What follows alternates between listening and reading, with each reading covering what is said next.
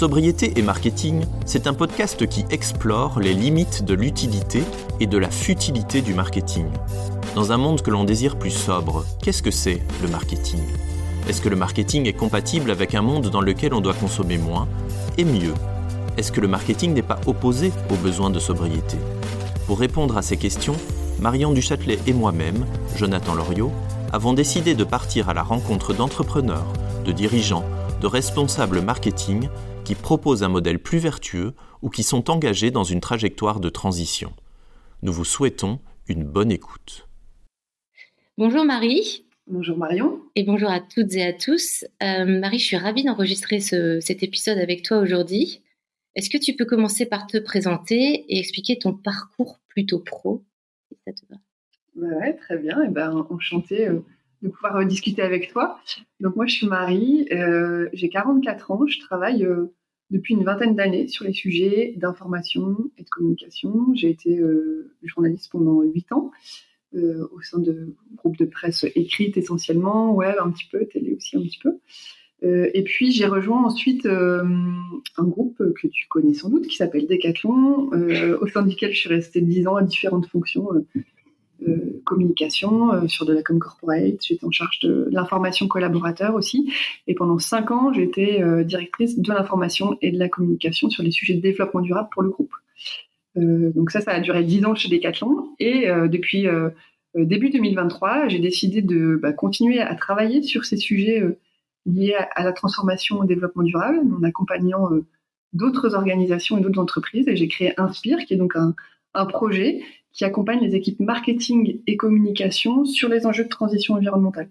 Parce que je suis convaincue qu'il y a une opportunité énorme pour les communicants, les marketeurs dont je fais partie depuis plusieurs années, euh, de contribuer à ces enjeux de transition. Moi, j'y vois une opportunité hyper intéressante aussi de réinventer nos métiers, de redonner plus de sens à nos métiers. Mais c'est des sujets qui sont encore très complexes à adresser. Et donc aujourd'hui, bah voilà, j'accompagne des entreprises, des organisations et surtout les équipes et les professionnels de la communication et du marketing sur ces sujets. Alors j'imagine que pour les accompagner, hein, tu, dis que tu accompagnes les, les, équipes plutôt marketing et com, mais très vite, tu dois monter aux équipes plutôt dirigeantes. Bah, en tout cas, la première question que tu poses, en effet, c'est quoi la stratégie globale de l'entreprise? Parce qu'il ne suffirait pas de, résumer le sujet à une question de communication ou de marketing. Mm. C'est avant tout un sujet de stratégie euh, d'entreprise et d'organisation euh, à laquelle la communication et le marketing doivent contribuer. Donc évidemment que la première question euh, à poser, c'est pas juste bon, qu'est-ce que vous voulez communiquer sur ce mm. sujet, etc c'est OK, c'est quoi votre projet? Vous en êtes où de votre stratégie sur ces sujets? Et comment la com peut contribuer à, faire accélérer euh, la transformation que vous êtes en train de vivre? Donc, en effet, c'est très lié. Et pour adresser ces, sujets-là avec une vision vraiment transformative, il faut en effet prendre cette hauteur-là. Et c'est enfin, là, en te parlant, je fais le geste de relever d'un niveau, mais c'est parce que c'est un geste que je fais souvent. Voilà, en, expliquant toujours c'est important de se voilà repositionner à un niveau euh, euh, global, d'entreprise pour mm. bien comprendre c'est quoi l'enjeu de l'entreprise euh, sur ces questions-là et comment la com et le marketing peuvent y contribuer. Et parfois, ils démarrent de zéro. Donc, tu les accompagnes aussi sur à peut-être à verbaliser leur raison d'être ou là où ils ont envie d'aller dans quelques années? Alors, moi, j'accompagne pas forcément tout le travail, en effet, sur le changement de business model, etc., où je travaille avec des, d'autres consultants, partenaires, voilà, sur, ces sujets-là où on peut travailler ensemble. Mais par contre, justement, même en, étant au départ, euh, bah, il y a des premières parties prenantes à engager qui peuvent être des collaborateurs et ça commence souvent par là, par mm. essayer déjà de, questionner ces collaborateurs parce que les organisations et les entreprises aujourd'hui, elles, sont soumises à plusieurs pressions sur ces enjeux de transition environnementale et il y a notamment beaucoup de pressions internes parce qu'il y a beaucoup d'attentes de la part mm. des collaborateurs, il y a des pressions sur la marque employeur parce qu'il y a des attentes aussi des, en termes de recrutement des futurs collaborateurs, il y a des pressions des clients, des organisations, des entreprises. Donc, il y a beaucoup de pressions, mais les premières pressions sont souvent internes. Et donc, euh, ne serait-ce qu'accompagner ce questionnement-là et cette mise en mouvement-là euh, avec l'interne, ça, euh, ça fait partie souvent des premières démarches. Ok, donc tu as passé 10 ans chez Decathlon, donc j'ai forcément envie de te poser des questions sur ton expérience dans un groupe aussi grand. quand tu étais à la direction marketing chez Decathlon, c'était alors en plus tu as dit que tu étais aussi directrice de l'information. Donc euh, voilà, j'aimerais bien savoir comment tu juxtaposes information, communication et marketing en, en tout cas, c'était quoi ton rôle C'était quoi Ouais, voilà. Comment tu définirais ton, ton, ton, rôle en tant que directrice marketing sur le papier, mais tu faisais quoi dans la, dans la vie? Bah, Pas mal de choses en fait. Avant peut-être de t'expliquer, euh, moi je trouve ça intéressant de se poser la question de comment le sujet est organisé, mm. le sujet de la com et du marketing autour de la RSE, et je t'expliquerai euh, comment c'était euh, organisé, en tout cas dans l'expérience que j'ai eue chez Decathlon. Moi, mon rôle, c'était en effet d'être en charge de l'information et de la communication sur les sujets RSE pour le groupe, et je, tenais beaucoup à ce titre de, directrice de l'information et de la mm. communication, à deux raisons, enfin pour deux raisons parce que d'un, la vision que moi j'ai portée et que je continue d'ailleurs à porter, c'est que sur ces sujets de RSE, de développement durable, la communication, le marketing doivent avant tout être au service de la transformation des modèles. Les transformations des modèles d'entreprise qu'on est en train de vivre sont extrêmement complexes. Il y a des pressions énormes, il faut aller de plus en plus vite. Donc l'ensemble des acteurs dans l'entreprise doivent se mobiliser. Et les marketing et la com, comme on l'a dit, ont un rôle euh, important à jouer. Euh, et, le sujet de l'information, il me tient particulièrement à cœur parce que euh, il ne s'agit pas de se dire bon ok on va communiquer sur les engagements de la marque, sur l'image de marque, sur ces sujets, etc. Oui, on pourrait avoir cette, cette, cette envie-là parce qu'aujourd'hui, il y a beaucoup de. Toutes les marques communiquent, il y a beaucoup de hmm. discours autour de, des engagements, il y a beaucoup de greenwashing, etc. Donc il pourrait y avoir beaucoup de tentations de le faire. Mais pour moi, même en étant chez Decathlon, ça n'a jamais été un objectif, ça. L'objectif, c'était de mesurer en quoi les actions, elles contribuaient, elles aidaient la transformation qui était en train de vivre euh, l'entreprise sur son modèle d'affaires, etc. Et comment tu mesurais ça alors? Eh ben, dans l'engagement, par exemple, des collaborateurs, dans le, fait d'orienter de, des clients sur de nouvelles offres moins impactantes, sur la compréhension des enjeux environnementaux, que ce soit en interne ou en externe. Euh, donc, c'était ça l'idée. Et du coup, cette, si je reviens à cette dimension d'information, mmh. pour moi, elle est primordiale en communication sur les sujets RSE et développement durable. C'est-à-dire que avant même de vouloir déployer des grandes campagnes, des grands discours, etc. Je pense qu'il faut avoir euh, l'humilité de se mettre dans une posture où on rend déjà simplement disponible une information qui est claire, qui est chiffrée, qui est mmh. transparente. Alors il y a un certain nombre d'outils, des, déclarations de performance extra-financière, etc. Mais il on peut aller beaucoup plus loin que ça. Ça veut dire aussi travailler la culture de la transparence dans les entreprises, travailler le mmh. dialogue avec les mmh. parties prenantes, etc et rendre voilà, disponible un certain nombre d'informations avant d'aller sur des voilà, grandes campagnes, des, trouver des claims très, très attractifs ou, très puissants sur le sujet. Déjà, je pense que n'importe quelle entreprise qui veut euh, et qui est dans une démarche sincère de transition, entamer un, un discours ou communiquer là-dessus, première chose qu'elle a à faire, c'est simplement se mettre dans une démarche humble et de rendre disponible l'information sur ce qu'elle fait en externe, que ce soit sur ce qu'elle, les efforts qu'elle fait, mais aussi sur ses, les freins qu'elle rencontre, parce que c'est hmm. hyper intéressant aussi, hmm. et ça contribue vachement à la transition que les marques puissent partager leurs difficultés. Euh, carrément. C'est auto-apprenant pour tout le monde, quoi. Exactement. On est sur des sujets aussi où évidemment, euh, les enjeux, ils vont pas être résolus euh, chacun dans son coin. Chaque marque ne va pas résoudre euh, l'une pour le textile, l'autre pour l'agroalimentaire, les problèmes liés à ces secteurs d'activité. Donc, il y a besoin de travailler ensemble. Et je pense que pour créer justement des alliances entre différentes marques sur des secteurs d'activité euh, à l'échelle de filières euh, mmh, mmh. professionnelles, eh ben il y a besoin aussi de cette transparence parce qu'évidemment on va pas on travaille la condition et le prérequis pour travailler avec d'autres, c'est de savoir ce que fait l'autre, mmh. c'est d'être dans une relation de confiance et la transparence y contribue. alors, est-ce que tu peux nous dire, selon toi, l'organisation idéale Ce que j'entends dire, donc tu étais directrice de l'information de la communication, rattachée au RSE, qui lui-même était rattaché au COMEX? Oui, exactement. Moi, j'avais un positionnement un petit peu particulier. C'est vrai que je suis une communicante. Euh, ces dernières années, j'ai eu des, des, fonctions dans la communication.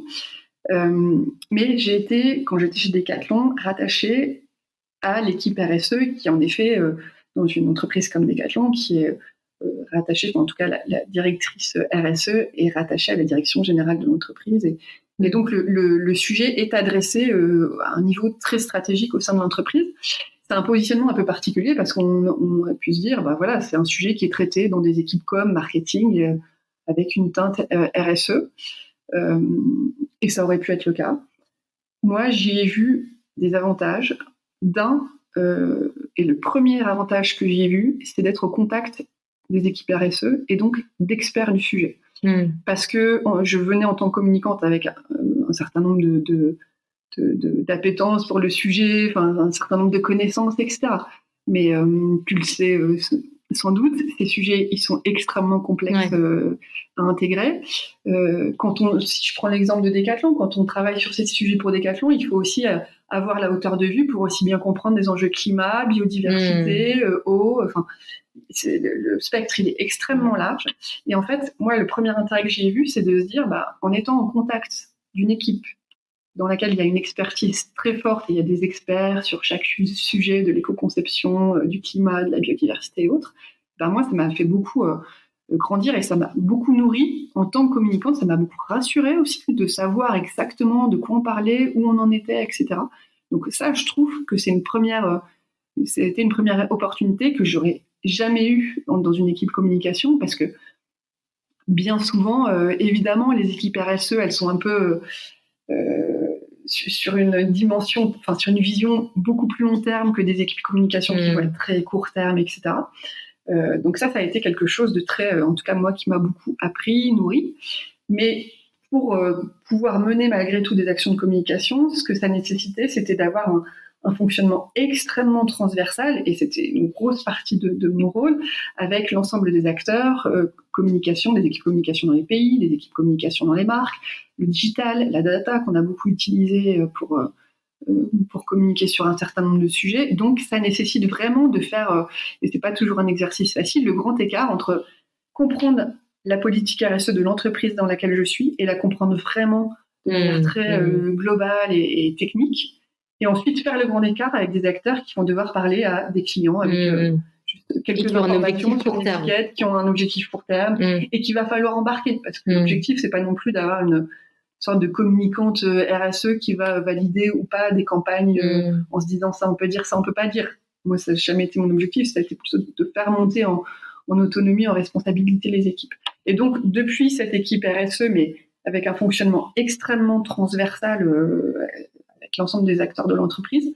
Moi, mon rôle, c'était de, d'animer, de, mettre en œuvre cette vision de la communication sur les sujets euh, euh, développement durable auprès d'équipes euh, en pays, auprès d'équipes communication dans les marques propres de Decathlon, par exemple. Et donc, ça passait par plein de choses, par de la formation, par de l'accompagnement, enfin, un certain nombre de, d'outils et d'éléments qu'il a fallu déployer pour bah, permettre à l'ensemble des communicants, ils sont nombreux de les mettre en, ordre de bataille. En, mouvement, ouais. Et donc, du coup, tu, tu, tu étais rattaché du coup, au COMEX, comme on l'a dit. Euh, est-ce qu'on a le droit de parler de décroissance dans un COMEX? Alors, moi, j'étais pas rattachée, enfin, directement au COMEX. C'est la directrice ouais. qui était dans, dans, dans, ces COMEX. Euh, bah, le droit, en tout cas, oui, je pense qu'on a le droit d'en parler. Euh, on est en démocratie, donc j'imagine qu'on a le droit. Euh, en tout cas, enfin, je pense que c'est des sujets qui sont complexes aujourd'hui, encore euh, difficiles à mmh, aborder pour mmh, les mmh. entreprises. Et sans doute que certaines entreprises commencent à toucher, parce qu'en fait, euh, ce dont on se rend compte, c'est que même des entreprises qui ont des, des, des, trajectoires de réduction sur la partie carbone, par exemple, et qui commencent même parfois, voilà, par plancher un petit peu cette, cette trajectoire, euh, tant que c'est associé à une, des, quantités, des croissances de quantité, ça peut pas fonctionner en fait. Mmh, C'est-à-dire même mmh. si on diminue, euh, euh, si, on a une offre euh, dont l'impact a été strictement réduit, etc. Enfin, qu'on a développé plein de choses, plein de choses pour réduire l'impact de son activité, mais que par ailleurs on a une croissance telle que en fait l'impact est multiplié, ça peut pas fonctionner. Donc c'est des choses qui ouais, peuvent être questionnées en interne dans ce, ce type d'entreprise là qui sont clairement pas simples, hein, parce que sur des modèles qui ils entendent.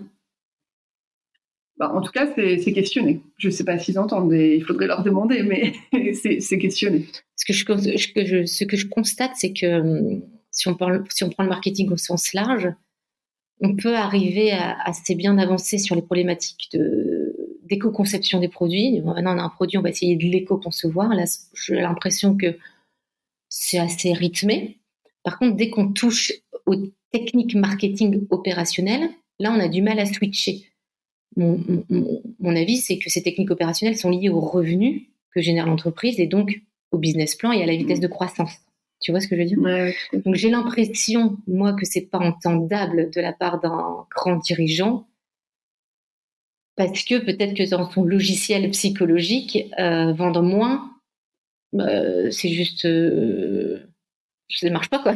Bah, en fait, je pense que la question à se poser, c'est de se dire, en effet, ce discours, il est très difficilement entendable. Enfin, c'est compliqué pour des dirigeants de se dire, on va faire moins de croissance, etc.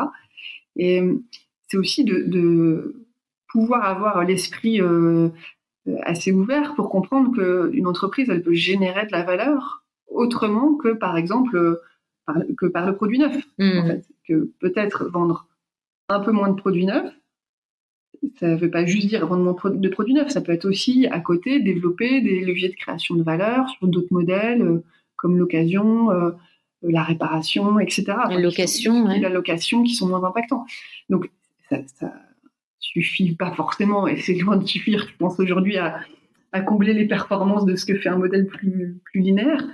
Mais euh... ça demande d'avoir du coup de changer sa feuille de route et, d'avoir une stratégie plus long terme que court-termiste. Et dans justement avec Inspire, dans ce que tu conseilles aux, entreprises aux dirigeants, j'imagine, c'est de rechercher avec eux les activités annexes, annexes pardon, qui, sont moins euh, consommateurs, on va dire, euh, de, CO2, mais qui permettraient d'avoir un revenu stable, en tout cas qui permet de, au, moins de payer les salaires. Ben, en tout cas, c'est comment la communication, elle peut servir justement ces, mm. ces, nouveaux, ces nouvelles sources de, de, de, croissance, ou en tout cas de développement de valeur pour l'entreprise. ça me fait penser à l'exemple de la marque Mustela. Enfin, j'aime bien mm. citer cette marque parce qu'ils font sont des partis pris que je trouve vachement intéressants. Et euh, alors, j'ai plus le chiffre exact en tête, je pourrais sans doute te le retrouver, mais je sais qu'aujourd'hui, ils accordent une partie beaucoup plus importante de leur budget euh, marketing com sur les offres qui sont les moins impactantes mm. euh, et qui représenteront demain en fait l'essentiel de leur offre, qui est aujourd'hui mm, peut-être mm. qu'aujourd'hui c'est plus anecdotique, mais ils mettent l'essentiel de leur budget marketing com là-dessus parce qu'ils ont bien compris que ce qu'ils avaient à construire c'est aussi ce qu'ils vont, enfin, une nouvelle offre pour demain, mmh, quoi. Et que euh, si tu continues à mettre toutes les ressources sur, en effet, un, schéma plus historique qui certes fonctionne, mais qui aura beaucoup plus de mal à fonctionner euh, demain, euh, ça peut être compliqué. Mais c'est toute la complexité du sujet. Pour mener des transformations comme ça dans des, grosses entreprises, il y a aussi besoin de financement, de ressources, etc. Mmh. Donc, créer ces, ressources, elles viennent aujourd'hui du modèle historique et classique. Et voilà, comment on opère ces bascules, c'est des questions qui sont loin d'être euh, simples euh, et avec des réponses euh, évidentes. Et qui, en tout cas, moi, je vois aussi dans la maturité des entreprises des questions qui vont chaque, chaque fois un petit peu plus loin, en fait, dans le questionnement. Mm. là où on en était à, voilà, il y a quelques années, fixer des. c'est vrai que ça va assez vite, quoi. Ouais. moi, je vois depuis qu'on enregistre ce podcast, ça fait un an. on a déjà vachement cheminé rien qu'en. C'est du sujet sur lequel on, c'est assez rapide de, de, cheminer, d'avancer. Euh, alors, j'aime bien ton profil parce que tu es journaliste à la base. J'étais journaliste. Voilà, donc euh, historiquement, on va dire. Et euh, quand on a préparé un peu cet entretien, tu me disais que les, les, entreprises avaient de plus en plus un rôle de média. Euh, déjà, est-ce que tu peux nous en dire ta vision du, dessus du, rôle de média? Et c'est vrai que je, je, partage moi ton, point de vue, parce qu'il y, a plein d'entreprises qui se créent leur vitrine, c'est un blog ou un média, et derrière, ils vont vendre quelque chose. il, y a, un changement, en fait, mmh. de. Même si quand tu vas sur le site web, tu vois d'abord le média, et après, il faut que tu cliques pour aller sur la page, on va dire, plus de vente de produits ou de services. Euh, moi, c'est quelque chose sur lequel je suis assez convaincue. Le média, ça part euh, éduquer, sensibiliser. C'est comme ça qu'on convainc. Je pense qu'on convainc plus par la, par la voix, en tout cas. Euh, c'est quoi ton, ton, ton, avis sur. voilà, si tu devais dire deux mots sur ce rôle de média dont, dont tu me parlais en, en préparant cet entretien?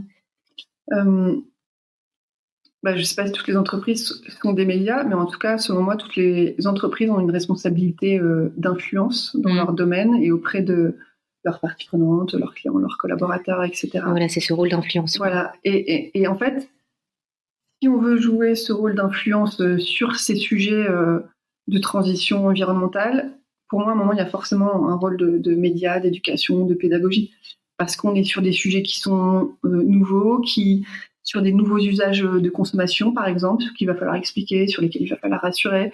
On est sur des solutions dont on n'a pas toujours la, finalisation, en tout cas, on n'a pas toujours la, réponse euh, aboutie à mm. tout ce que recherche le client, et donc il faut peut-être aussi lui expliquer pourquoi.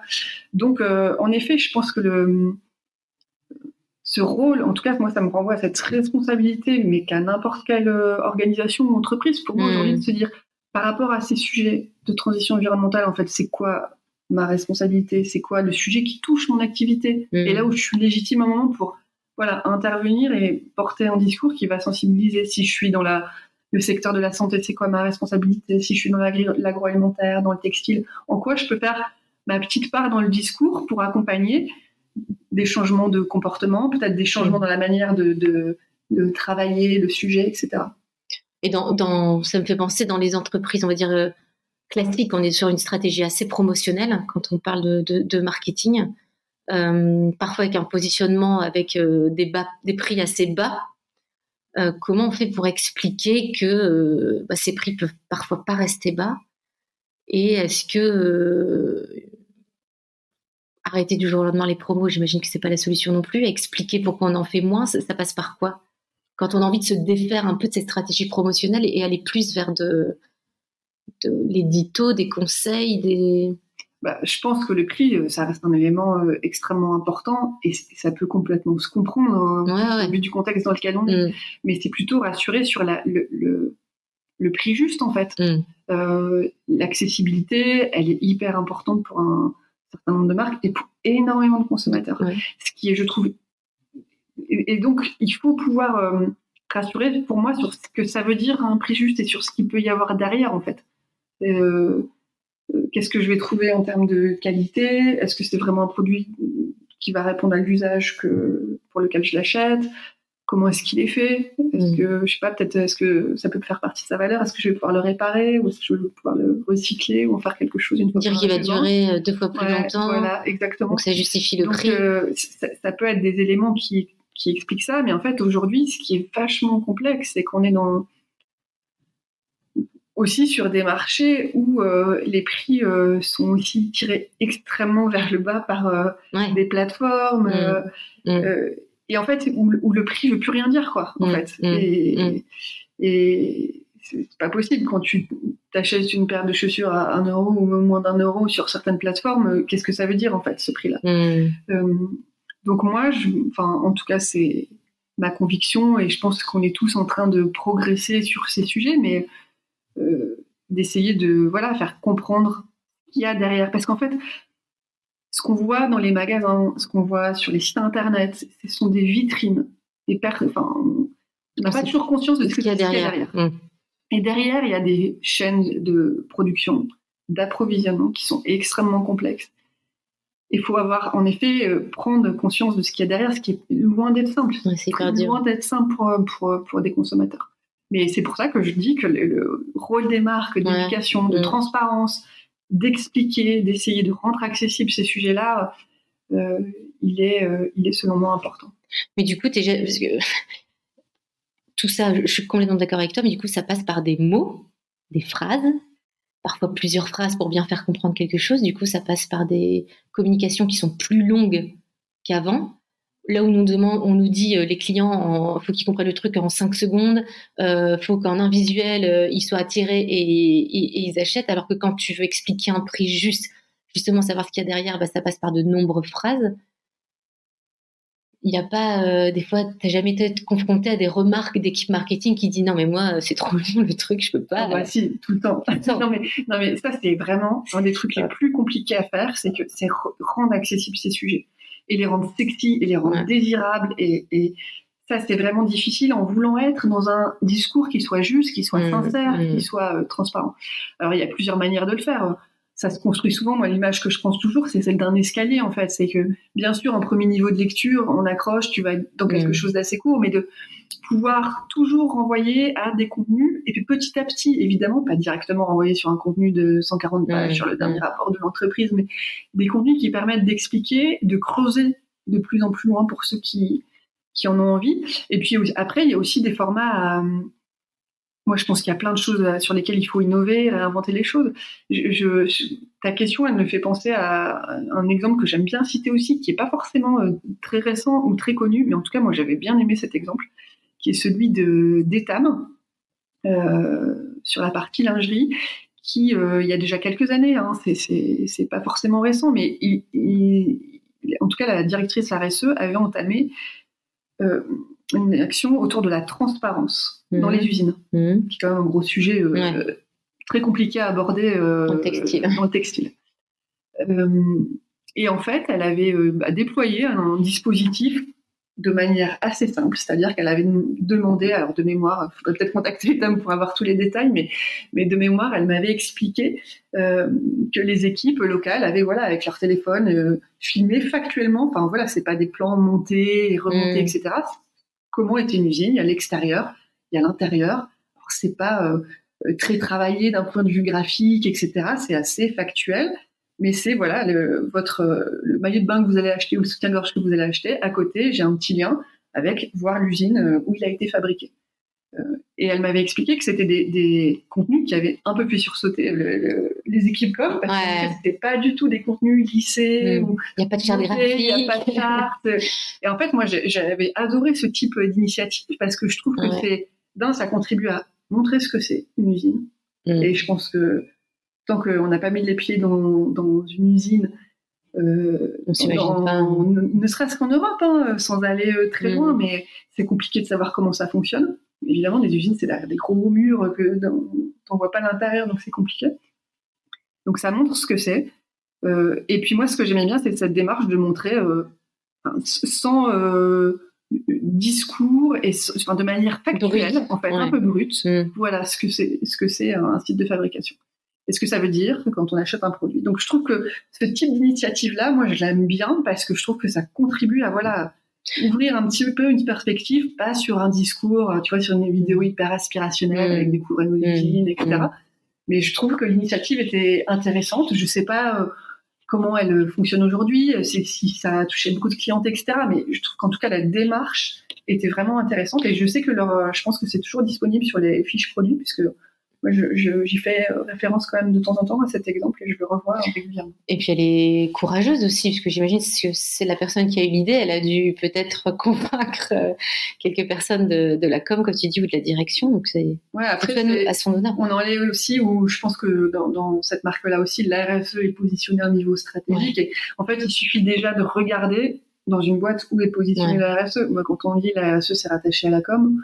ou au ORH, ça peut être ORH parfois sur des questions, euh, euh, des problématiques humaines, etc. Mais c'est un sujet en fait de business et d'entreprise. Hein. C'est pas bah, sinon c'est bullshit. En fait. voilà, environnemental. C'est un sujet de stratégie d'entreprise. Donc euh, c'est la stratégie d'entreprise. C'est juste une manière de conduire la stratégie d'entreprise pour qu'elle aille dans le temps de manière pérenne, dans le respect des limites planétaires et du vivant.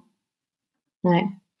Mais après, je, veux dire, même si c'est bien positionné, euh, que ça fait euh, du coup pas, bullshit, etc., il y a quand même un, un système de, de temps, en fait, et là, de rapidité. Moi, c'est une question que je voulais te poser, c'est que j'ai un peu du mal à, croire qu'on peut transformer dans des temps corrects, donc on est un peu en urgence là, euh, un, un grand compte, un gros paquebot qui entraîne des milliers de personnes alors, ils sont dans des bonnes directions et ça, c'est super. Euh, mais euh, au niveau de timing, j'ai toujours l'impression que c'est beaucoup plus long que euh, voilà, une boîte où ils sont 10, 15, 20. Enfin. Bah oui, tu crois, toi, la transformation en vrai des gros paquebots bah, Je te rejoins sur le fait que c'est des transformations qui sont euh, extrêmement complexes et qui prennent de temps parce que c'est pas juste euh, le sujet d'aller changer quelques stratégies, même si c'est des stratégies d'entreprise. Tu as des sujets d'acculturation des équipes, tu as des sujets de ne serait-ce que formation métier, hein, parce que ça impacte tous les métiers, dans tous les domaines. Et donc, ça nécessite de revoir aussi la manière dont tu fais ton Ouais, mais en plus de ça, euh, je, pense que les, si, les, si la prise de conscience est au COMEX, après, c'est facile pour mettre les, entre, les équipes en ordre de bataille. Une fois que le chef a donné sa direction, en gros, mm. les équipes, alors avec beaucoup de sensibilisation. Bon, mais euh, quand on euh, a du mal à aborder le thème de il faut vendre moins de produits neufs, etc., moi je me dis toujours, bon, en fait, il y a une réalité physique avec les limites planétaires et une réalité psychologique des dirigeants euh, euh, vendre moins, ça fait pas partie de leur logiciel, quoi. Donc euh, évidemment, il y a toujours, et j'espère, une groupe de dirigeants qui l'ont, qui ont changé de logiciel, mais en fait, ça, ça, nécessite tellement de revoir en profondeur mm. les schémas d'animation des entreprises. Encore une fois, il suffit pas que le dirigeant ait pris conscience et qu'il ait des stratégies. C'est est-ce que l'animation managériale, les rémunérations, la politique de recrutement, enfin, voilà, est-ce que tout ça est aligné? Comment on aligne tout ça avec mm. cette stratégie? Donc, ça, ça prend du temps, c'est long, euh, c'est compliqué. Et donc, je te rejoins sur le fait de se dire, euh, est-ce que, voilà, quand on a une très grosse structure, c'est possible de le faire et c'est possible de le faire dans un temps euh, qui correspond à l'urgence qu'on connaît aujourd'hui. Ça, très sincèrement, je ne sais pas, aujourd'hui, on, le verra, mais, mais en tout cas, ce qui est sûr, c'est que c'est extrêmement complexe parce que ça nécessite de revoir aussi tout, tout le schéma d'animation des stratégies dans l'ensemble des filières de l'entreprise. Hmm. Il y a une, euh, une notion aussi que moi que j'aime bien et, qu'on voit de plus en plus dans, dans les boîtes, on, on, va dire à impact, les boîtes plutôt engagées, c'est l'idée de co-construire euh, avec les, parties prenantes, etc., même de co-construire avec ses clients pour faire évoluer euh, euh les, les, offres de produits et de services. C'est quelque chose, du coup, je trouve que ça passe pas mal par la com, aussi quelque part d'aller vers ses clients et, l'idée de créer une communauté, de co-construire. Euh, tu, tu, tu, vois que c'est un levier aussi euh, de transformation au même titre que euh, la réparation, la location dont on a parlé tout à l'heure? Bah oui, pour moi c'est évident. La, enfin, la collaboration et la coopération, globalement, c'est des outils de la transition environnementale pour la simple et bonne raison qu'une entreprise qui a un, un enjeu à adresser, par exemple un enjeu industriel dans le domaine du mm. textile. En fait, c'est pas juste son enjeu à elle en termes de RSE. L'enjeu, il est mondial et global, il mm. dépend des limites mm. planétaires. Donc, les enjeux ne nous, ne nous, appartiennent pas, mais chacun a à agir sur des enjeux euh, auxquels elle, peut être confrontée. Et donc, bah, c'est ce qu'on voit se dessiner sur euh, des filières de recyclage, sur les sujets du recyclage, sur des sujets d'innovation, etc., où les entreprises, elles, travaillent avec, elles devancent parfois même leur posture de concurrent pour travailler sur mmh. certains euh, enjeux communs. Et en communication, euh, évidemment que ça a beaucoup de sens aussi, euh, et c'est base aussi de, la communication responsable, de, de, faire ce travail d'ouverture mmh. avec les parties prenantes. On, rejoint un peu ce qu'on disait tout à l'heure sur les enjeux de, de, transparence. Et moi, je trouve que ça donne vachement de légitimité aussi en communication. C'est-à-dire que pouvoir porter des discours en montrant que c'est pas juste un discours qu'on a euh, établi entre nous dans un bureau fermé. Oui, c'est pour le secteur. Mais, mais qu'on a vraiment inclus les parties prenantes, peut-être des gens qui pensaient un peu différemment. Euh, ça légitime aussi vachement les, les positionnements qu'on peut ensuite euh, avoir en com. Moi, je trouve que c'est quelque chose de très, à la fois très riche dans les réflexions et puis qui donne vachement de crédibilité aussi dans le discours des marques. Ouais, je, je, il y a un, truc que tu m'as dit aussi en, préparant l'entretien, c'est que quand tu étais chez, euh, chez Decathlon, ça t'arrivait parfois d'avoir un brief que tu donnes à une agence? En fait, cette agence qui n'est pas du tout sensibilisée, euh, le, design proposé ou les choses proposées n'étaient pas reflétaient pas le message de plutôt de, d'éco-responsabilité que tu voulais faire paraître. Et tu me disais, j'ai dû, parfois je devais former les agences, des agences marketing, des agences de design. Alors oui, peut-être que mes briefs n'étaient pas bons, hein, c'est peut-être ça. Ou alors tes briefs étaient mauvais. mais mais euh, en tout cas, ce que c'est ce qui m'a donné aussi envie de bah, de créer euh, Inspire et de, de, continuer dans ce sens-là, c'est que en fait souvent et je le sais parce que je suis euh, communicante et que j'ai été dans différentes équipes aussi, euh, quand on est en com, on, on, est, peut parfois être en bout de chaîne, on a des pressions court terme qui sont mm. extrêmement mm. fortes donc souvent, ouais, quand tu es en com, euh, tu as ces pressions-là. Quand tu es communicant, la RSE, ça devient aussi un, en fait un basique. Tu es un peu obligé d'en parler. Hein. Tout le monde en parle. Mm. Tu as des pressions de tes clients. Des... Voilà, ça, devient un peu une sorte de basique. mais en fait, les communicants, ils ont été très peu formés à ça et à comprendre vraiment. Enfin, mm. tu vois, combien t'as de communicants qui savent ce que c'est vraiment les mmh. Et il faut en vouloir à personne, en fait. C'est pas dans les formations, c'est pas dans les. enfin, non, mais ce que je voulais dire par là, c'est que parfois ton. Par exemple, il y a des histoires de, de, de, nouveaux récits. Oui. Euh, de nouveaux imaginaires à mettre en place. Et parfois, quand une agence te propose un design, euh, tu es là, bah non, mais ça, c'est le récit euh, d'aujourd'hui ou d'hier que je ne veux plus porter. Et parfois, bah, l'agence est là quoi Mais c'est quoi? Mais on en revient, du, du, coup, je trouve, à la compréhension de ces enjeux, à la formation. C'est-à-dire que si, en fait, l'agence en question ou la personne en question qui bosse sur le sujet n'a pas un minimum vraiment compris ce dont on parle, et ça, ça prend du temps. Ça demande de peut-être avoir fait une phrase du climat, peut-être avoir, mm. avoir été formé d'une manière ou d'une autre. Sensibilisé, ouais. Sensibilisé, voilà.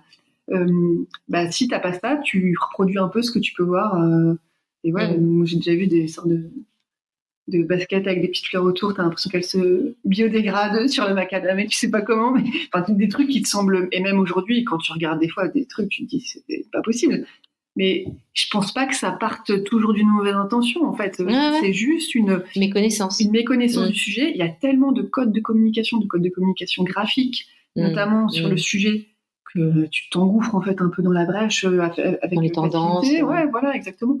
Et, pour moi, la clé, c'est la formation, en tout cas l'acculturation, et sur tous ces enjeux, de toute façon, il y a un énorme sujet d'acculturation qui se fait aussi dans la durée, qui peut commencer par de la sensibilisation, mais pour moi, c'est ce qui permet de comprendre pourquoi à un moment, tu peux pas euh, faire croire qu'une basket, elle va se transformer euh, en fleur si tu la laisses, si tu la jettes dans la nature, quoi. Mmh. Donc, non, mais c'est intéressant parce que ça montre que euh, tout type d'entreprise doit se transformer, aussi bien celles qui vendent les produits aujourd'hui, mais aussi celles qui accompagnent les prestataires. Bah ouais, moi, je trouve agences, un, un, vrai rôle de, et on en parlait aussi tout à l'heure avec ce que tu fais toi, mais un vrai rôle aussi de, de, des prestataires de challenger un petit peu euh, mmh.